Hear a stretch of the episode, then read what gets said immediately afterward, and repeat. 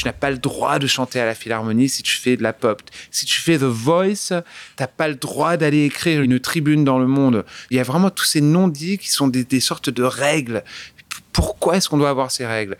Je vais dans un dîner de mécénat à l'opéra, même si tu peux faire plusieurs Bercy et tu fais des tournées partout, tu te retrouves avec des gens qui te traitent avec le même snobisme que j'avais rencontré quand j'étais au conservatoire. Tu te dis, on est en 2024, mais qu'est-ce que vous avez dans votre tête? Il faut casser ce mur. Bonjour à toutes et à tous, je suis Alexandre Mars et vous êtes sur RCJ. Je suis ravi de vous retrouver pour un nouvel épisode de Pause, le podcast où on prend le temps. Le temps de s'arrêter, le temps d'écouter, le temps d'explorer, le temps de rire. Chaque épisode est l'occasion de marquer un temps d'arrêt pour aller à la rencontre de mes invités. Ces femmes et ces hommes sont artistes, chefs d'entreprise, écrivains, entrepreneurs, sportifs ou activistes, et ils ont accepté, le temps d'une pause, de nous livrer les dessous et les secrets de leur parcours. J'ai rencontré mon invité d'aujourd'hui lors de la phase de candidature euh, pour les JO de 2024. Je représentais euh, le comité de candidature de Paris. On est en 2017. On se retrouve à un dîner au Petit Palais, un dîner très sympa avec les membres du CIO. Et je me retrouve à tabler avec mon invité. Je le connaissais euh, pour ses chansons qui m'ont toujours accompagné. On voulait faire ce podcast depuis des années et c'est grâce à un ami commun que j'ai la chance de le recevoir aujourd'hui. Vous le connaissez tous, car en 2006, il fait une percée phénoménale dans le monde de la pop. Libanais d'origine, il grandit entre la France et l'Angleterre avant de conquérir le monde entier avec sa pop acidulée. Des multiples prix, des tournées à travers la planète, et cinq albums plus tard, il est toujours l'un des chanteurs préférés des Français. Qu'est-ce qui l'a poussé à écrire et à composer? Comment faire pour durer dans une industrie musicale si compétitive? Est-ce qu'il y a quelque chose de plus sombre qui se cache derrière ce sourire si lumineux? Le temps d'une pause, il nous emmène avec lui dans les coulisses de son parcours, en revenant sur son processus de création, ses inspirations, l'harcèlement scolaire qu'il a subi, sa relation avec sa famille, ses modèles et sa personnalité, tant sur scène que dans la vie.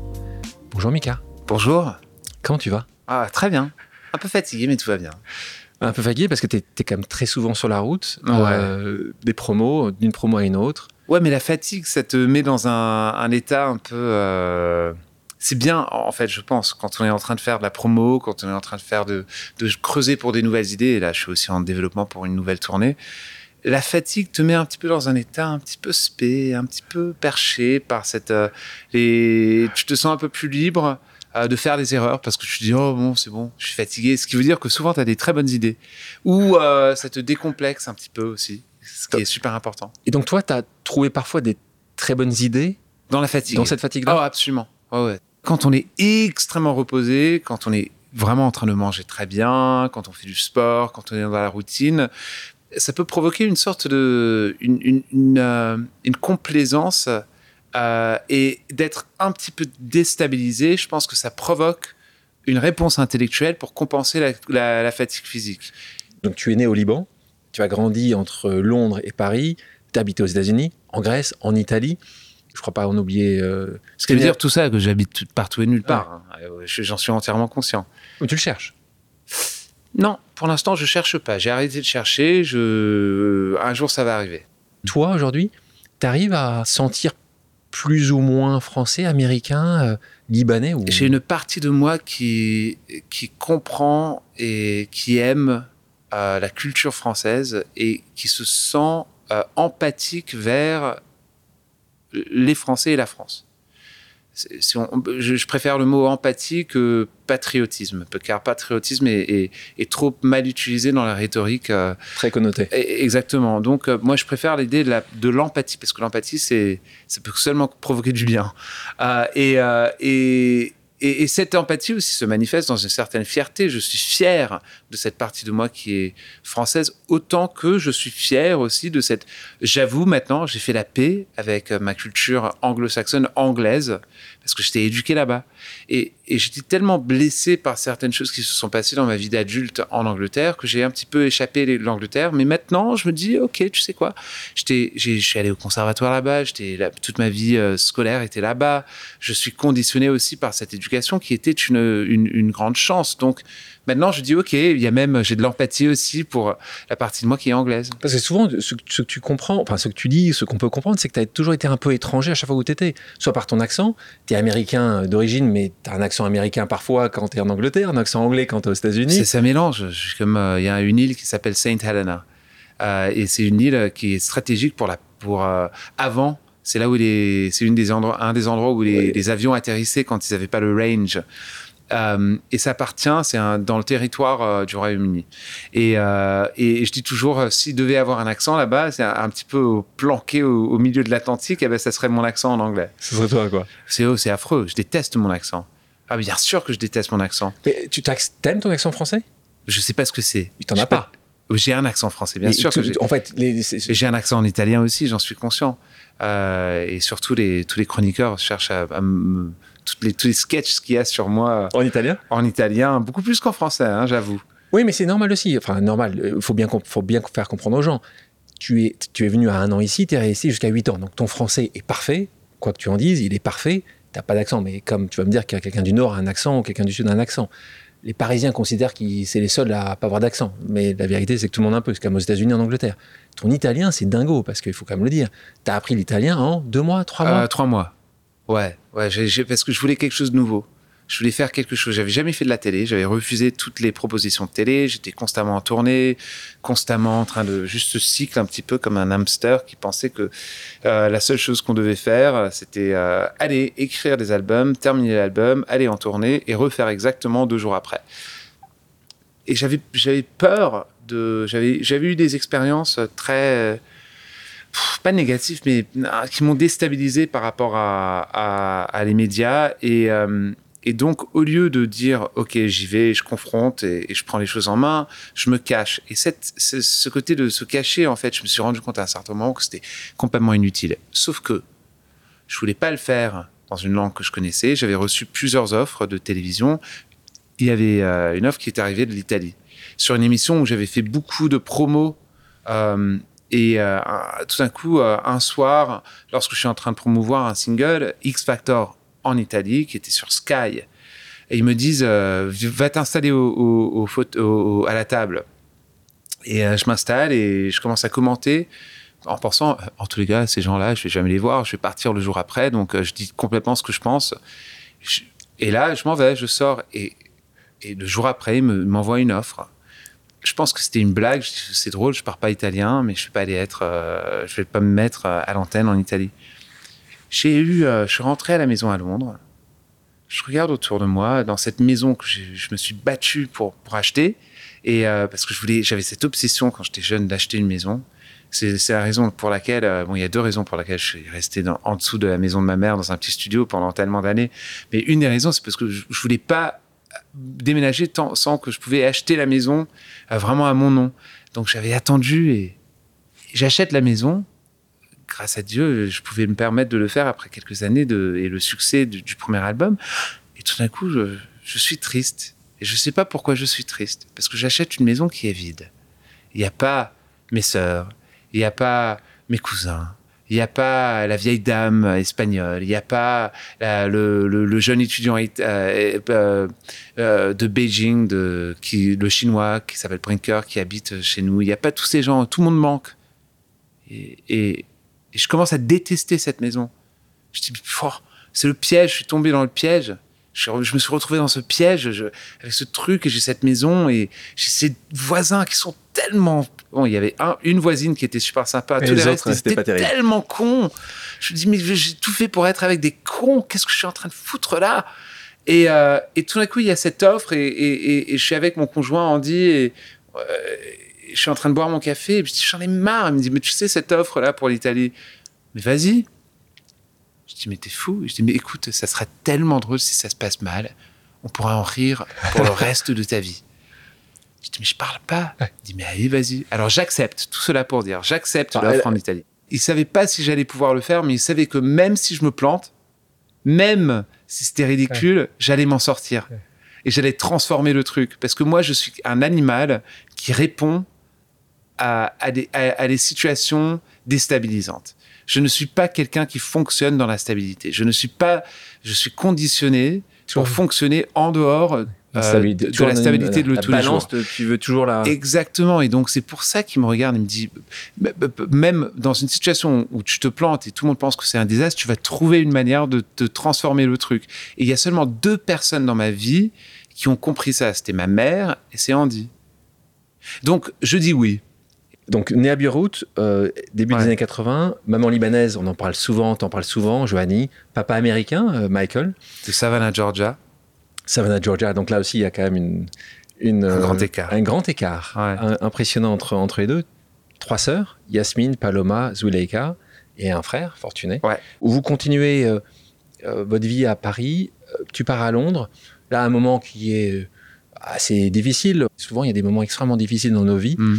Qui vont euh, faire jaillir de la lumière quelque chose qui, si c'était si pas tombé de manière très précise sur une professeure euh, particulièrement euh, méchante, dure, Non, non, abusif. abusive, Ouais, bien sûr. allons jusqu'au bout, bien sûr. Donc, euh, carrément illégal. t'étais bully, euh, comme on en parle mais, aujourd'hui. mais par elle, mais abusé. aussi par les autres enfants, comme beaucoup d'autres gens qui euh, qui ont jamais la possibilité d'en parler. Moi, j'ai de la chance. Tes parents se rendent compte de, l'abus euh, Ouais. de cette Il y a une maîtresse? confrontation à l'école, dans la cour de, de récré où euh, tous les parents sont là et, et mon père commence à répéter à haute voix toutes les choses que ma sœur avait découvert qu'elle était en train de me dire dans, dans ces, ces, ces récits euh, abusifs de, de ce qui se passait tous les jours. Il y avait moi, mais surtout une autre fille. Euh, et euh, on était vraiment euh, un petit peu le target de, de, de, de cette, de ce- cette folie. Euh, en tous les cas, je suis renvoyé tout de suite. Je suis vraiment renvoyé de l'école. Mais pas la maîtresse. Non, putain, pas la maîtresse.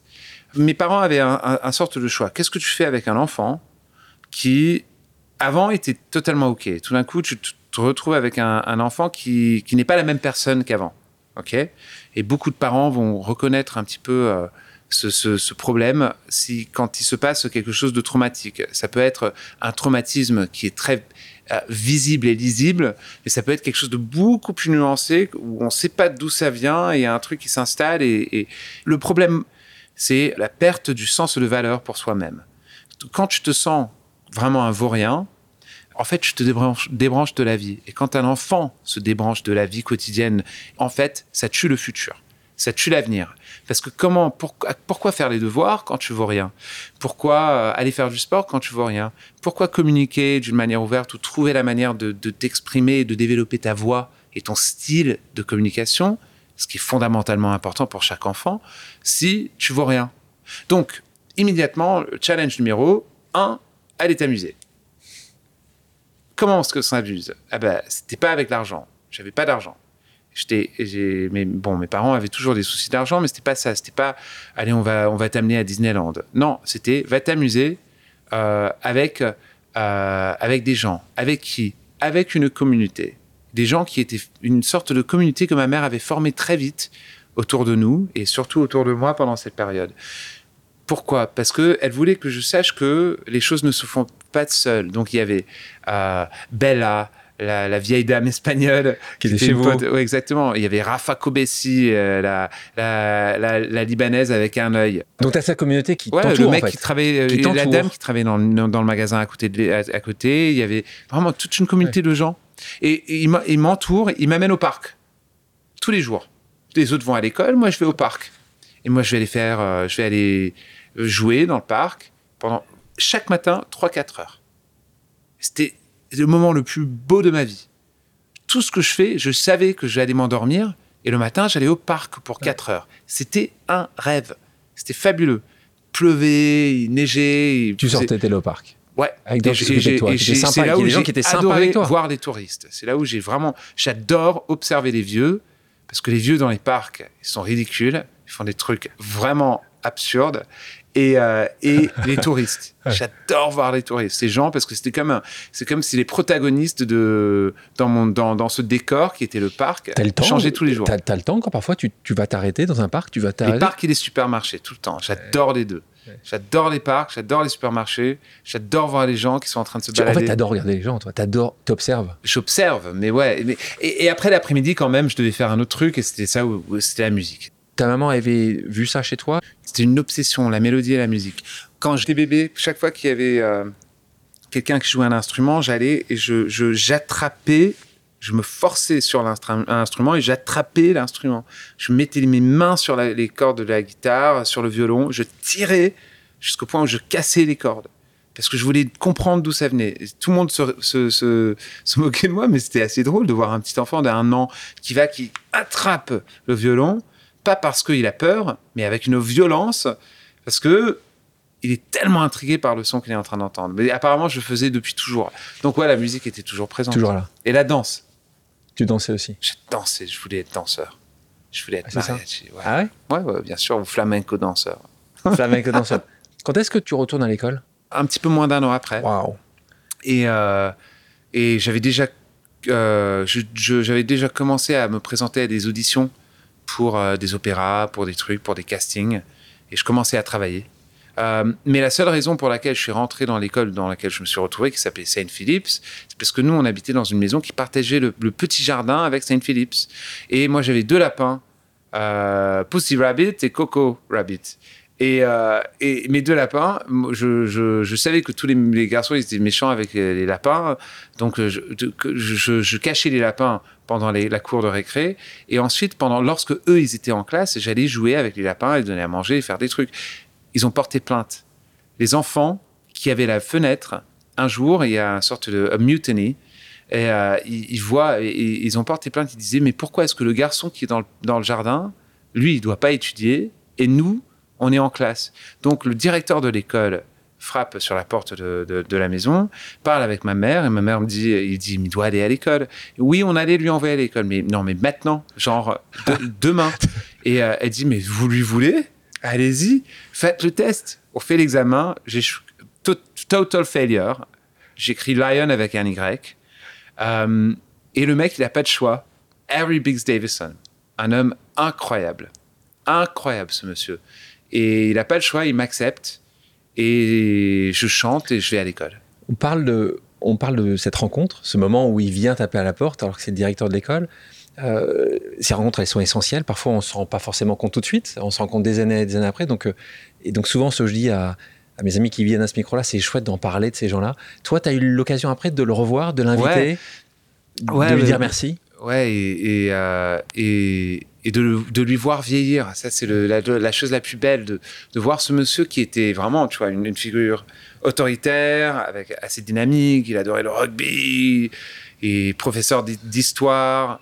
Euh, et maintenant, je le vois vieillir. Et ça, c'est un grand privilège. tu le vois, donc tu as continué à le voir. Il m'a fait un petit message pour Télématin l'autre jour. Ce qui m'a vraiment, bah, je vous garantis, à 6 heures du matin, j'attendais pas de voir la, tronche de mon directeur d'école quand j'avais 9 ans. Hein. Surtout le nombre de fois où j'étais, qui m'engueulait, mais comme un, ah mon Dieu, tellement de fois.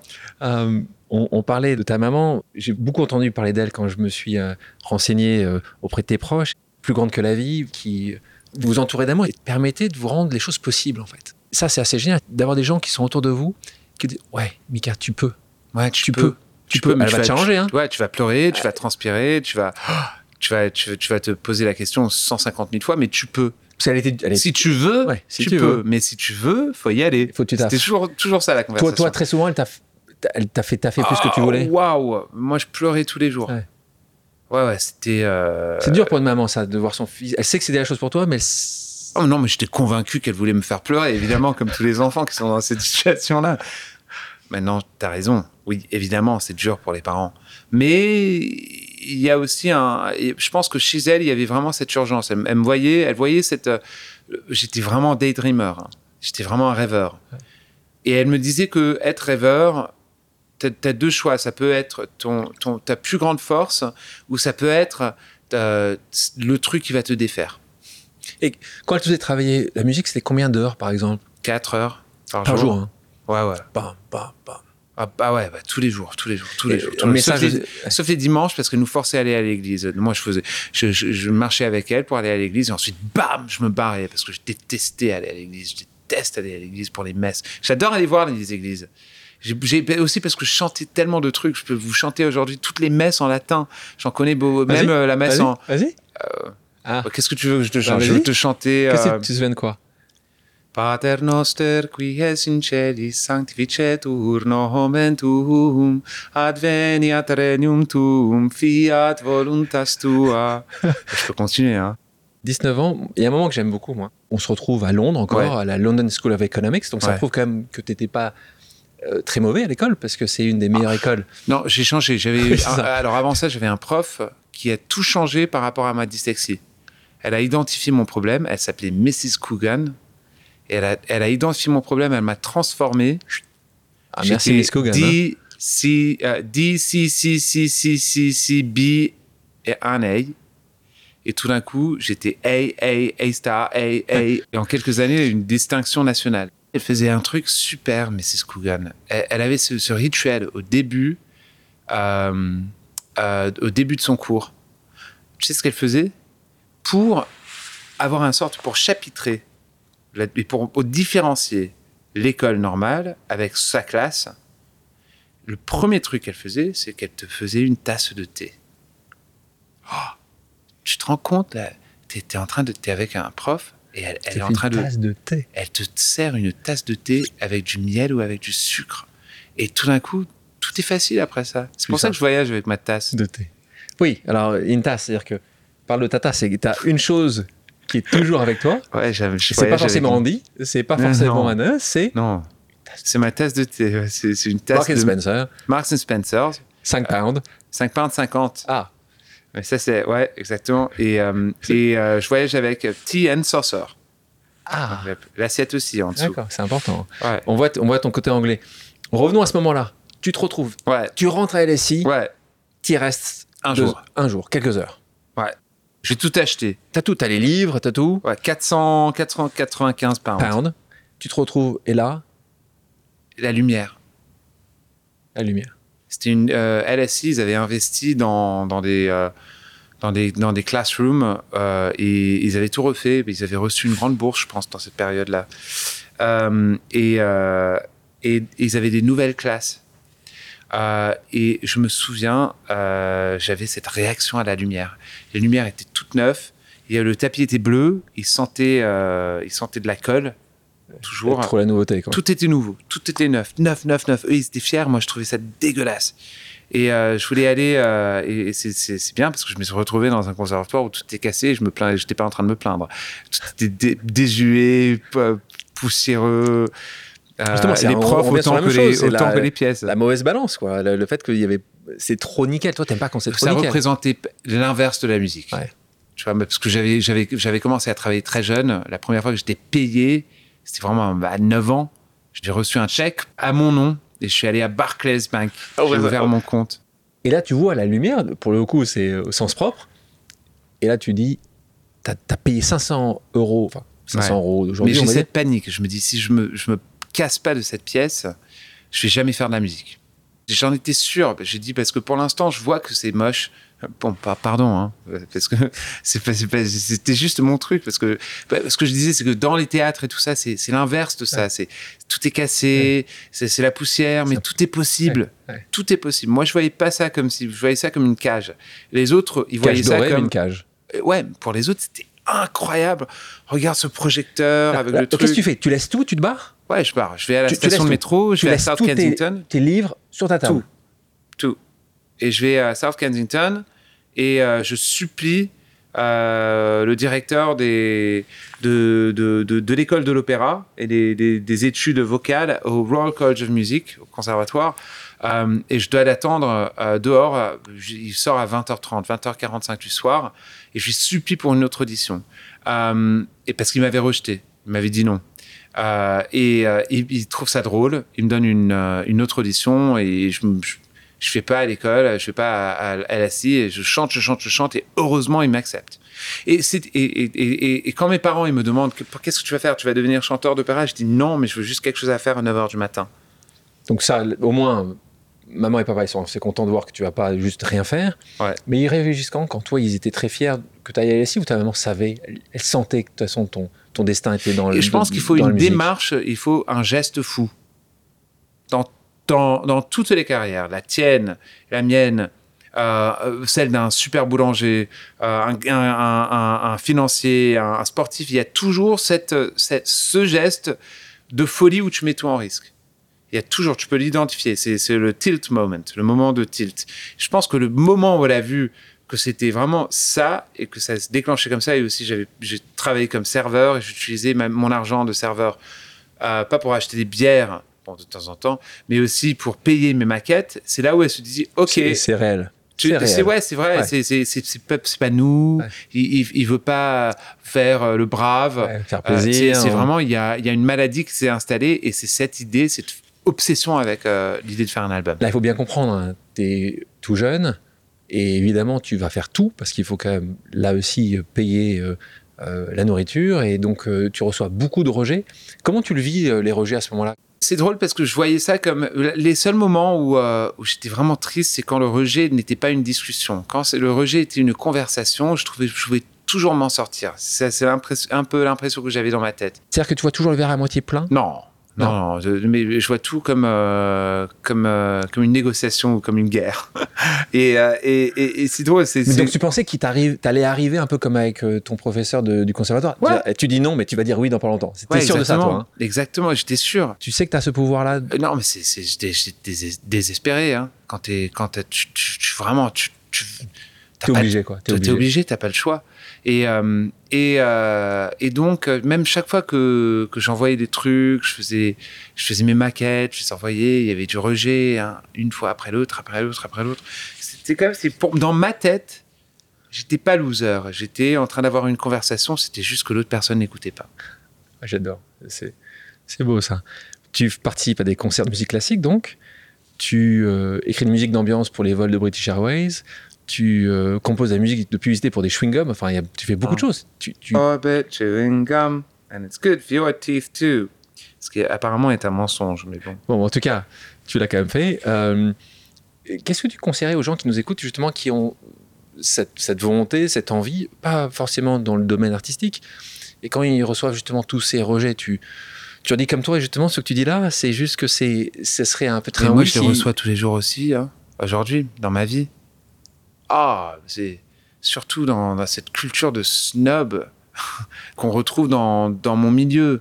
Et surtout quand, ton manifesto ou ton. Moi, moi, je pense vraiment que c'est cette guerre contre la, la, division où, euh, où tous- les artistes et tout le monde doit rentrer dans leur caisse et tu n'as pas le droit de chanter à la philharmonie si tu fais de la pop. Si tu fais The Voice, t'as pas le droit d'aller écrire une, une tribune dans le monde. Si tu, il y a vraiment tous ces non-dits qui sont des, sortes de règles. Pourquoi est-ce qu'on doit avoir ces règles? Si tu, vas dans, tu vas dans un dîner de mécénat à l'opéra et tu te retrouves, même si tu peux faire euh, plusieurs Bercy et tu fais des tournées partout, tu te retrouves avec des gens qui te traitent comme, comme euh, euh, avec le même snobisme que j'avais rencontré quand j'étais au conservatoire. Tu te dis, on est en 2023, on, bientôt 2024. Qu'est-ce que vous avez dans votre tête? Et parce snobisme, parce qu'ils considèrent que le- la pop, c'est snobbing, parce que c'est euh, le fait que tu aies fait de la télévision. C'est, il vient d'où ce, ce snobisme d'après De toi leur propre ignorance. Propre ignorance. de, de- et, et- et c'est tellement daté. Je déteste ces dîners de mécénat. J'y vais pas, car c'est rempli de ça. Et en même temps, les, les- les- les- les théâtres, les opéras, ils ont besoin de soutien, mais il faut casser ce mur, et il faut, il faut arrêter. À la Philharmonie, je me suis battu pendant des années parce que je voulais chanter à la Philharmonie. C'est seulement Tu l'as fait. je l'ai fait, je l'ai fait. Maintenant, je suis même ambassadeur de la Philharmonie et j'ai et j'ai fait le gala avec Makela. C'est c'est pas ça, mais pour montrer que c'est pas toujours donné. Bon, et, même des petits trucs tous les jours, le rejet ne s'en va jamais. C'est ça le truc. Beaucoup de rejets, persévérer. Imaginez, j'adore ce que tu as dit en disant juste, c'est que ils n'écoutaient pas. En fait, en gros, ils n'étaient pas partis, partis de la conversation. Donc, c'est toi qui as continué à avancer, avancer. En 2006, tu signes avec un label, Casablanca Records. Et là, tu Je enregistres signe avec Tommy Matola, Tommy Matola. l'ex de Mariah Carey, et, euh, et, et j'avais un peu peur de Tommy. Pourquoi il dit oui, d'après toi? Tommy? Ouais. Alors, on peut dire beaucoup de choses sur Tommy.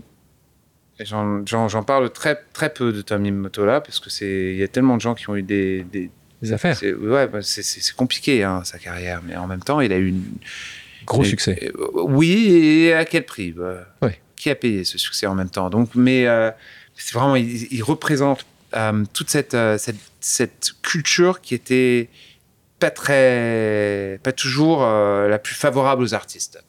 Ok? Et euh, bon, alors j'avais un petit peu ce doute par rapport à. Il avait repris Casablanca Records, qui était évidemment le- la maison du disco, et donc je, me- je trouve ça assez cool. Et j'aimais bien le fait qu'il y avait un palmier, ça ressemblait Ça, un, petit peu, clair. un petit peu à la Syrie, le Liban. Je me suis dit, c'est bien, je vais aller. c'est- ça me va, ça, ce truc. Ça commence bien. Ça commence bien, un petit peu de Summer et, euh, et, et avec un palmier sur un truc. C'est- Le c'est bien, danseur, je- le danseur en toi s'est dit ça me va bien. Exactement, peut-être j'ai trouvé ma maison. Mais en même temps, j'avais un peu peur, donc je, je disais non, non, non, non, non. Et lui, il s'énervait de plus en plus. Euh, et tout d'un coup, il y a ce mec qui s'appelle Lucien qui, qui arrive dans l'affaire. Et Lucien Grange qui me regarde, il était en train de travailler en Angleterre euh, pendant ce moment-là. Et, euh, et, et, et on se voit euh, dans un lobby d'hôtel. Et euh, il commande du thé. Voilà. Ça, ça commence bien là. Là, Ça, ça commence bien.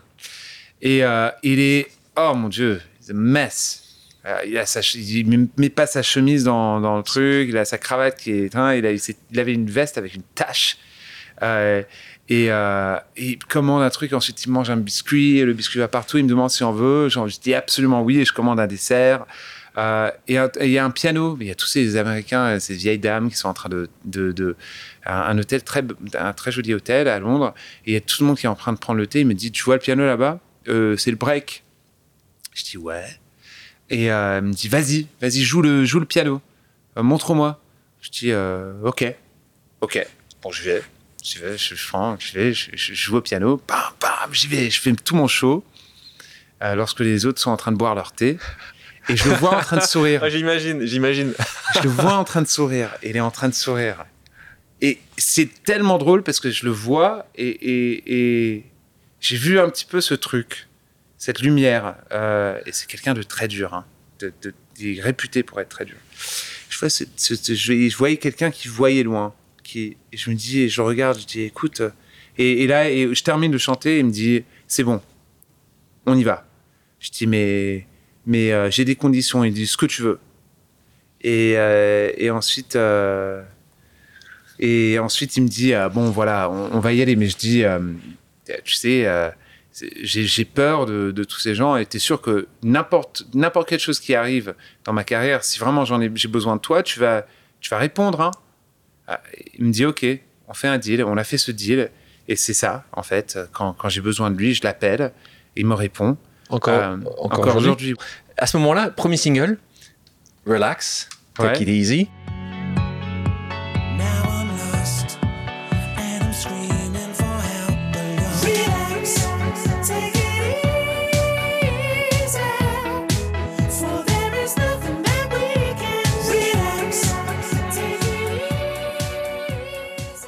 Puis un second, Grace Kelly.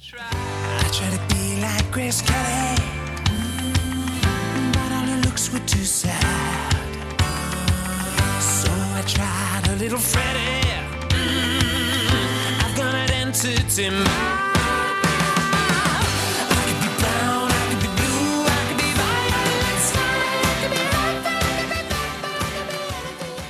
Lui il voulait que je sorte Grace Kelly en premier. Mais tu décides relax quand même. Non, c'est pas moi qui décide. D'accord. C'est. euh, c'était- Non, non, c'était. euh, Quelqu'un d'autre. C'était Rix FM à Malmö qui avait euh, piqué le, le truc de MySpace à l'époque. Ils avaient pris. Ils avaient... Ouais, c'est les années MySpace, on est en Ouais, 2006 ils, ils 2007. commençaient à jouer sans nous demander la permission. On a euh, ce premier album. Les thèmes, c'est cette transition de l'adolescence à l'âge adulte. Tu parles de beaucoup de sujets. Euh, on parle aussi de Billy Brown, donc euh, sujets comme sur l'homosexualité, sur les personnes fortes avec Big Girl. Donc c'est des sujets, toi, assez importants. De- le processus de création, toi, comment il se situe C'est et on le voit et on, le verra aussi sur tes albums futurs. C'est chaque fois des sujets assez personnels que tu prends, que tu arrives à. C'est la vie autour de C'est moi. la vraie vie. hein. Ouais, Billy Brown, ça parlait de, euh, ça parlait de, de- du fait que ma, une de mes sœurs sortait avec un mec qui était, qui était à mon avis très complètement gay, sauf qu'il était obsédé par ma sœur et je trouvais ça tellement, tellement, euh, tellement en- à la fois touchant et aussi un peu triste. Et donc je voulais écrire une chanson qui était touchante et triste. Euh, c'est drôle, hein C'est ce que tu voyais en fait. C'est, on revient sur, sur ton observation du parc en fait. C'est le parc. Euh, les- la femme forte, c'est ma mère et c'est ma tante. J'ai plusieurs tantes qui sont fortes et euh, qui sont grosses. Et, euh, et, et j'avais, il y avait un, un petit moment où j'avais presque honte de, de la grosse, de, de, de, l'aspect gros de ma mère. Le nombre de fois où il y avait des gens qui me demandaient si ma mère était enceinte encore une fois. Je dis non. Ça c'est dur. elle est juste comme ça. Ça c'est dur. Et elle a souffert beaucoup, beaucoup, beaucoup, beaucoup de ça, elle. Donc, je voulais transformer ça en quelque chose d'autre. C'est ça, en fait. c'est- hmm, C'est cette idée de. On revient à cette idée de la maison. Je parlais de cette maison que j'avais achetée, que j'ai vendue depuis. Euh, pas par hasard, hein, c'est parce que. euh, c'est- quoi une maison s'il n'y a, pas, y a pas des gens à observer? L'album c'est plus qu'un carton. C'est, des choses assez, assez uniques. Ouais, mais c'était pas un carton. euh, c'était pas. C'est drôle parce que c'était un carton ém- émotionnellement et, et- et un petit peu dans, dans la place que ça a pris dans le cœur des gens.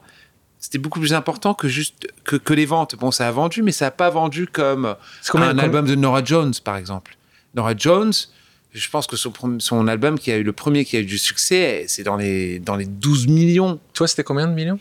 Là maintenant, euh, je sais pas, c'était genre euh, 4. C'est, c'est Euh, Non, mais c'est considérable.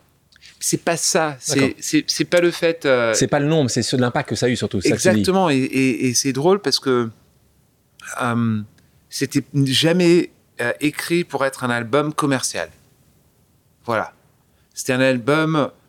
C'était écrit pour être un album qui faisait pleurer et danser. C'est tout. Mika, je te propose maintenant une pause amicale. J'ai demandé à quelqu'un qui te connaît très bien de te poser une question surprise. On écoute. Salut Mika, ma question, même si je connais la réponse, euh, échangerais-tu ton intranquillité qui est source d'inspiration pour des moments plus faciles mais moins propices à la création En clair, est-ce que tu voudrais être plus relax mais moins novateur? À bientôt. C'est une bonne Bah, question. Ah non, bien sûr que non. Non, non, je pourrais pas changer ça. Non, non, c'est impossible. C'est aussi cette idée de sentir la vie. Je sais pas comment vivre comme ça. Ouais, mais donc, justement, quand- quand Marc-Olivier Fogiel, qui te pose cette question-là, te dit cette intranquillité, Ouais. c'est ça, c'est tout à l'heure, tu nous parlais du fait que tu aimes, bien justement pas être stable, en fait. Tu aimes bien cette instabilité. Ouais, Mais moi, ce qui m'énerve, c'est j'aimerais tellement que mes que mes sœurs sont comme ça. Tu penses que ton frère l'est?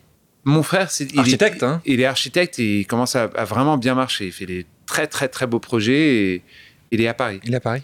Et euh, il est marié et, et les deux sont architectes et ça marche très bien. Et euh, euh, c'est différent. Il est complètement différent par rapport à ça. Totalement différent. Mais tes moi, sœurs, moi, lui, parce que il, il est, il- il- lui, il- vraiment tout, tout, tout doit être, ah, les dessins doivent être parfaits, le truc, lui doit bien caler le chose. Heureusement pour ses clients. hein.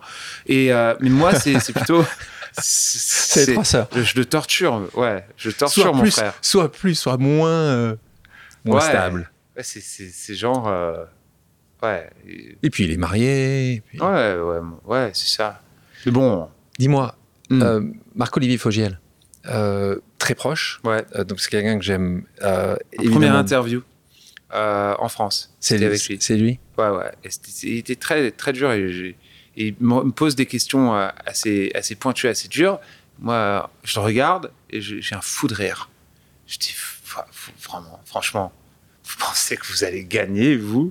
Vous me connaissez même pas. Et là, il commence à rire et on, on devient potes. C'est c'est drôle, hein Tout de suite, comme ça, je le regarde, je dis, vous pensez vous êtes qui, quoi?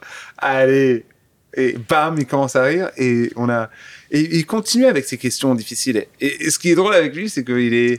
Et, et dans, la, dans la vraie vie, il est, il est euh, extrêmement euh, fidèle et affectif. Il est très, très, très... Et quand il est un ami de quelqu'un, quand il veut défendre Fidèle, un truc... protecteur. Ah ouais, il y va vraiment, vraiment avec le cœur. C'est drôle parce qu'il comprend le big business et, et les gestes macro. Et en même temps, c'est pas c'est pas il est c'est pas ça qui lui drive. Donc euh, on, on s'amuse beaucoup parce que euh, il me provoque et ensuite euh, il, trouve ce que je fais euh, euh, complètement euh, improbable et euh, de temps en temps, euh, on, s'amuse sur des trucs ensemble. Et c'est, une amitié euh, euh, très, très amusante et aussi euh, intéressante. Car euh, quand on rêve un truc, euh, quand moi je l'appelle je dis écoute, je pense que ça serait bien de s'engager avec ce truc, qu'est-ce que t'en penses? Tu vois, c'est pas juste pour faire de la com, c'est vraiment pour créer un projet artistique autour de quelque chose qui, qui, qui me passionne. Et il s'amuse avec ça, avec moi. Et, et on est, c'est pas juste lui, hein, on est une petite troupe. Et c'est vraiment cette troupe. Encore une fois, je suis, euh, j'ai une mission dans ma, dans ma vie, c'est de, de reformer la troupe avec laquelle j'ai, j'ai une, le nouveau, une nouvelle version La de- tienne de, de la troupe avec laquelle j'ai grandi grâce à mes parents et à ma mère. c'est plus compliqué aujourd'hui d'avoir peut-être de trouver des vrais amis avec les guillemets parce que tu es Mika, tu es connu, euh, tu arrives assez facilement euh, à justement construire cette, cette nouvelle amitié avec euh, de nouvelles personnes qui, qui sont un petit peu nouvelles et qui... La- la- la- la- être, être connu, je vais pas dire célèbre, mais être, être connu avant de connaître quelqu'un, ça, ça peut, ça, ça, ça fluidifie un petit peu le début d'une relation, mais ça complique la suite. T'as beaucoup d'amis? Tu sais, ce qui est drôle, euh, avant j'aurais dit non, mais maintenant, euh, parce que je classifiais les gens qui travaillent avec moi dans, dans, mon, dans mon cercle créatif euh, et dans mon cercle de travail, je, je les classifiais, je les classifiais pas trop comme amis, mais maintenant je me suis rendu compte, maintenant, au fur et à mesure, j'ai tellement 40 de ans aujourd'hui, aussi, et mais oui, c'est des potes. En parlant d'amis, euh, on va euh, entendre une nouvelle pause amicale, euh, une autre amie à toi qui t'a laissé un message. Ah, c'est qui? Salut Mika, c'est Valérie. Je me suis aperçue qu'on avait un autre point commun, c'est qu'on était fous de Colette Mani. Et euh, voilà, je, je suggère à tout le monde de- d'écouter, pour ceux qui connaissent pas. On adore aussi Françoise Hardy. On a, on a trois sœurs, tous les deux. On adore danser euh, à la maison, tout seul. On adore être sur scène, mais on adore aussi beaucoup être dans les rayons des supermarchés. Euh, voilà, n'importe où, ça, ça nous nourrit la tête. Voilà, j'ai un petit message aussi. Il y a un journaliste, on ne dira pas son nom, qui, t'a soupçonné de ne pas parler un français correct dans ta chanson Bouger. Quand tu dis ils eurent souhaité que nous bougeassions, eh bien tu peux lui dire que oui. C'est très français. Par contre, par contre, on ne, ça c'est pour toi, on ne dit pas de la bouillabaisse. Enfin, tu peux, mais c'est mieux de, de, de, de dire bouillabaisse. Voilà, je t'embrasse très fort, Mika, et euh, merci de donner un mieux goût à nos vies, en tout cas à la mienne. Je t'embrasse. Je t'embrasse fort, Valérie, je l'adore. Alors, message de l'unique. Ah. Euh, et on le voit bien dans, sa- dans, sa- dans son message. Valérie Le Mercier. Non, mais elle y croit, hein. Mais elle est, elle est, elle est Non, mais vraiment, non, non, elle y croit. Elle a bouillabaisse et bouillabaisse. Toi, toi, tu dis je, te, je te garantis, elle a pensé. elle- elle- ça, fait, ça fait probablement quatre jours qu'elle veut me le dire. Et euh, Elle a dit. elle l'a dit, mais il y a, il y a rien de faux chez cette femme. Elle dit ce que- elle dit ce qu'elle pense. Elle, Boum.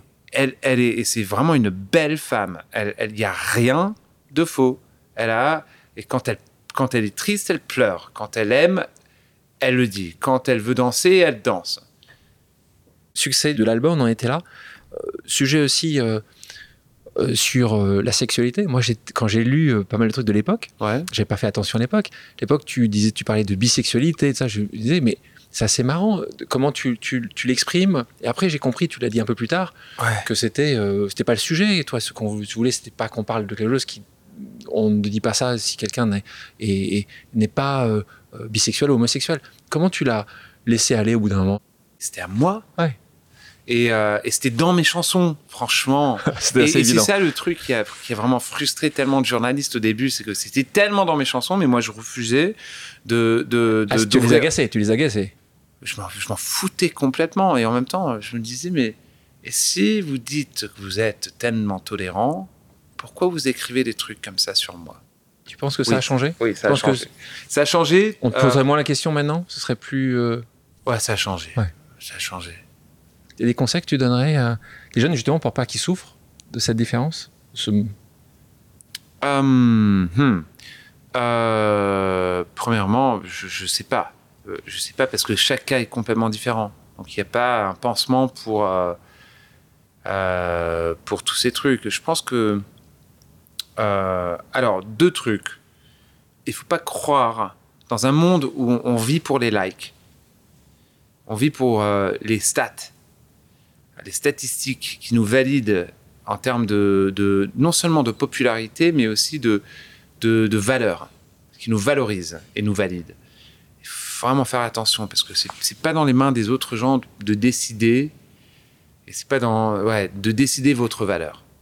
Et, et ça, c'est super utile quand on se retrouve face à de l'harcèlement, quand on se retrouve face à des, à des, des commentaires négatifs qui ne sont pas une discussion, qui sont juste des commentaires abusifs, qui sont euh, construits pour ne pas avoir d'échange, mais juste pour provoquer la, haine et, créer une distance, une, frontière ou un mur entre vos différences. Et ça, cette dévalorisation, c'est une illusion. Ça n'existe pas. Et c'est tellement dur de, comprendre vraiment que c'est une illusion, mais, mais je, j'en suis sûr, ça c'est super important. Et une chose qui peut vous donner un petit peu de recul ou des repères différents, c'est la communauté. L'érosion de la communauté dans les écoles, l'érosion de la communauté dans un village ou dans la ville, euh, c'est c'est vraiment dommage. Il faut investir dans la communauté, il faut la, la, cultiver et la protéger, car la communauté provoque de l'empathie et ça provoque aussi de, ce concept fondamental de la réciprocité. Parce que si moi je te, je te, je te connais pas et je te fais un truc ou je te dis un truc et il n'y a aucune communauté, ah ben, il n'y a aucune, aucune conséquence. Et ça, c'est pas bien.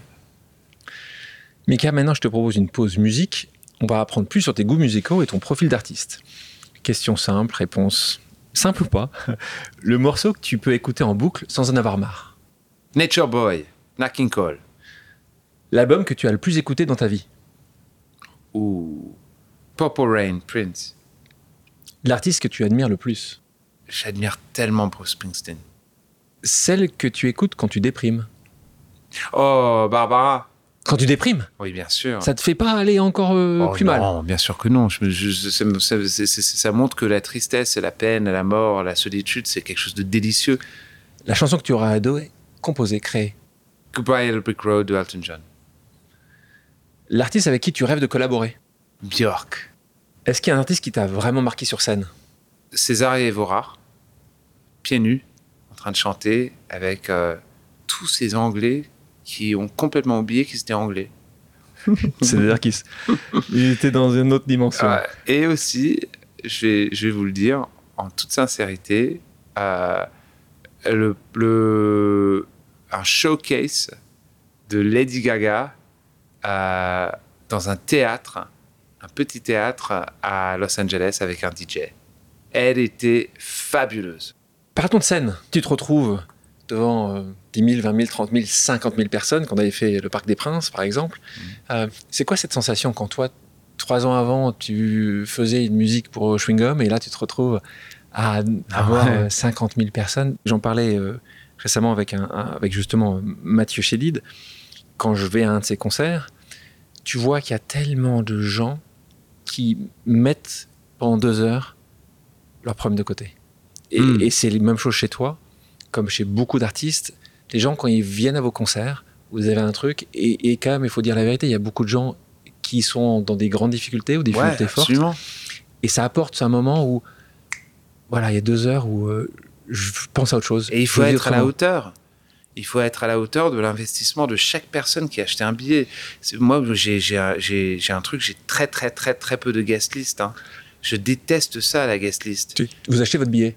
Je dis, mais si quelqu'un a. Je, je regarde la personne qui a décidé d'acheter euh, une ou deux places pour mon concert et, et- et ils savent qu'ils vont devoir, euh, tu vois, c'est un choix, ou ils achètent ça, ou ils- ils- et, et ça veut dire qu'ils vont pas pouvoir acheter quelque chose d'autre. Ouais. Et, ensuite, je bonnes- vois les, trucs des raisons. guest lists. C'est pour ça que dans mes concerts, c'est connu, il y a très très peu de guest lists. Et je déteste quand les gens demandent. Je dis, mais pourquoi? Pourquoi? Pourquoi est-ce que. Tu pourrais pas payer ta place. Non, mais c'est juste, mais regarde cette dame qui, qui est venue, qui a fait 6 heures de route, elle est, elle est là, avec, elle a acheté trois places, mais j'en ai rien à foutre de ta guest list, de, de la demande d'un billet. Moi, je suis là pour elle, pas pour vous. Je disais un truc tout à l'heure. Sauf quand tu t'agaces là, et j'aime bien quand tu t'agaces, parce que c'est vrai que je te vois, c'est vrai que souvent, justement, avec ce beau sourire, euh, c'est, euh, Justement, on est dans ce monde-là où il faut plutôt sourire, plutôt être. euh, Mais c'est bien de sourire. C'est extrêmement important de sourire. Je dis toujours aussi, je vais dire un truc très dur, fais-le avec un petit euh, sourire de, de- de petit diable, et tu t'en sortiras plus facilement. Mika, on va passer à une nouvelle pause amicale. Tu vois, il y a beaucoup de gens qui voulaient te donner, passer des messages. On va dire plutôt une pause familiale cette fois-ci. On écoute. Bonjour Mika, bonjour Alexandre. Mika, ton nouvel album éclaire mes jours et je l'écoute sans arrêt, même si tu n'aimes pas trop ça. Mais il a gagné sa place permanente dans mon cœur avec les cinq autres. Et il y a des instants où je crois peut-être reconnaître les moments sur lesquels tu chantes, et puis d'autres où c'est impossible, parce que tu rends les choses tellement plus belles et puissantes que je ne pensais possible. Donc, tu changes la perspective comme si on mettait une nouvelle paire de lunettes de vision pour la première fois. Euh, et j'apprends, comme très souvent. Euh, donc, je voulais te demander si tu pouvais faire une masterclass avec n'importe qui, vivante ou pas, euh, musicien ou pas. Qui est-ce que ce serait et qu'est-ce que tu aimerais apprendre aujourd'hui? Oh, waouh. Ah, c'est une très bonne question. Puis c'est trop mignon. Donc on parle de ta, de ta sœur Ça, c'est ma sœur Zulaka, Et évidemment, je- dans cet album, ce dernier album, je parle aussi de notre famille. hein. Beaucoup. Et donc, euh, voilà. Elle a- vous n'avez pas le droit de faire ça. C'est très mignon. Et je pense que tout le monde, c'est ça qui est génial quand tu ne vois pas et quand tu n'y gustes à l'écoute. Toute personne qui vient d'écouter ce message sente l'amour, Ouais. la sincérité, une certaine pudeur euh, quand elle te le dit. Ouais. Euh, et elle te dit à travers nous, mais un message qui est, ma- qui est magnifique. C'est très beau. Euh, et et, alors, la masterclass. Euh, ah, ah. Ouais, masterclass, qu'est-ce que. C'est drôle, hein Euh, euh, Je pense que c'est drôle parce que tout de suite dans ma tête, j'ai pensé à une chanteuse. Ce sera la Calas. Et euh, et- il y a très très très peu de. Bien sûr, on voit la Calas avec ses bijoux, en train de faire son truc. On comprend, on entend les les, enregistrements, des choses comme ça, mais on, la voit. Il faut il faut l'entendre en train de parler en train de parler de, de la réalité du job qu'elle faisait. C'est incroyable. Incroyable.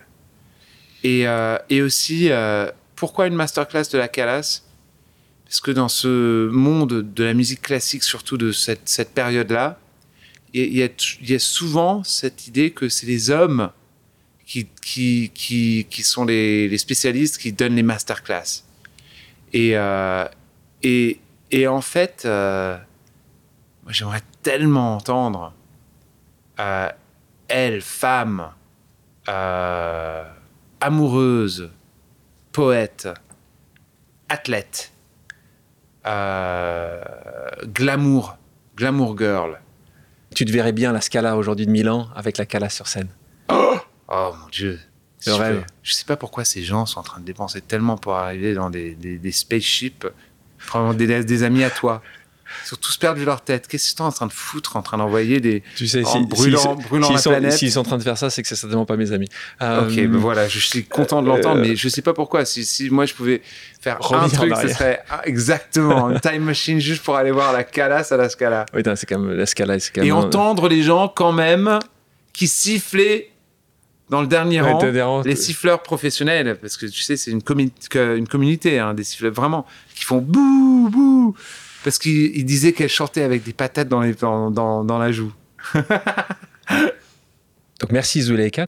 On continue avec euh, cet album, euh, dernier album, avec un titre euh, qui est dédié à, à ta maman, c'est la vie. Joanie, donc qui est partie en février 2021. C'est ça la vie, et c'est ça la mort. Que ta tête fleurisse, fleurisse encore. Parce que c'est ça la vie,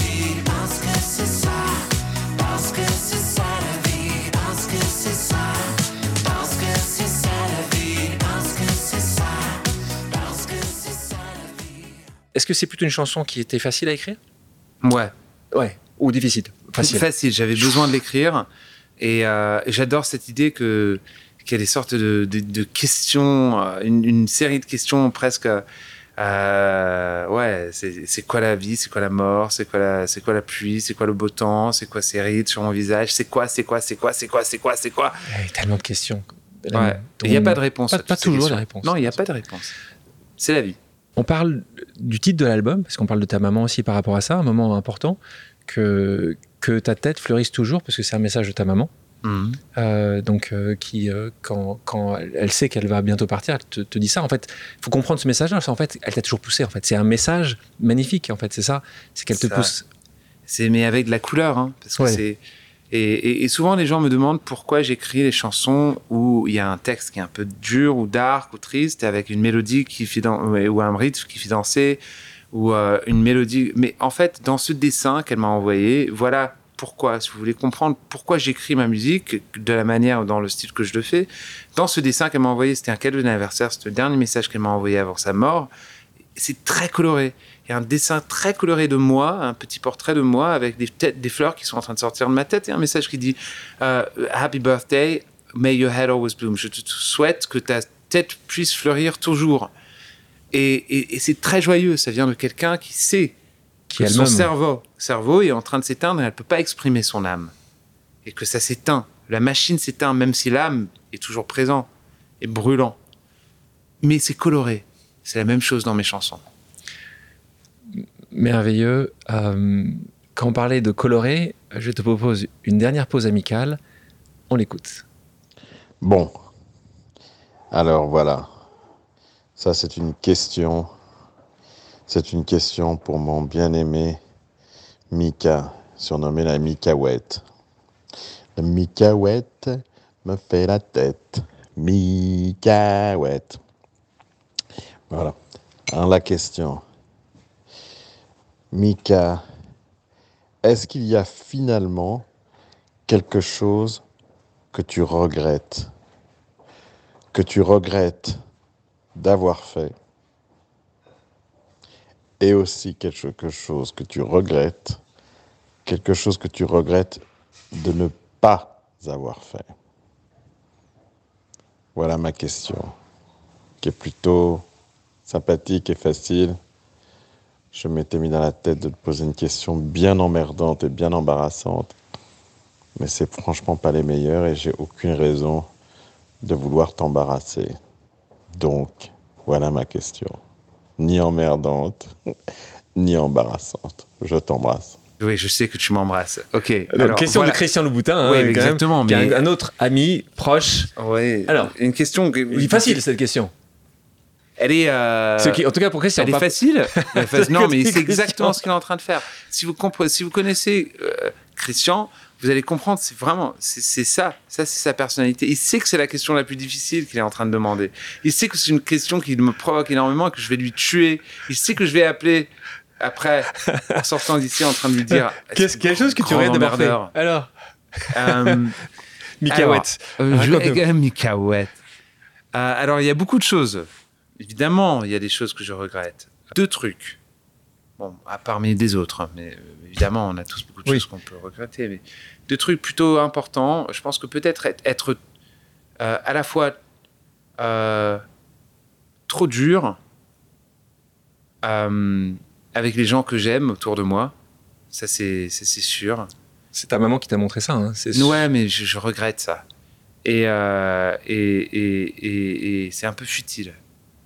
Euh, et deuxièmement, euh, je regrette euh, d'avoir pris tellement de temps pour, pour m'en foutre vraiment du- de l'opinion des autres.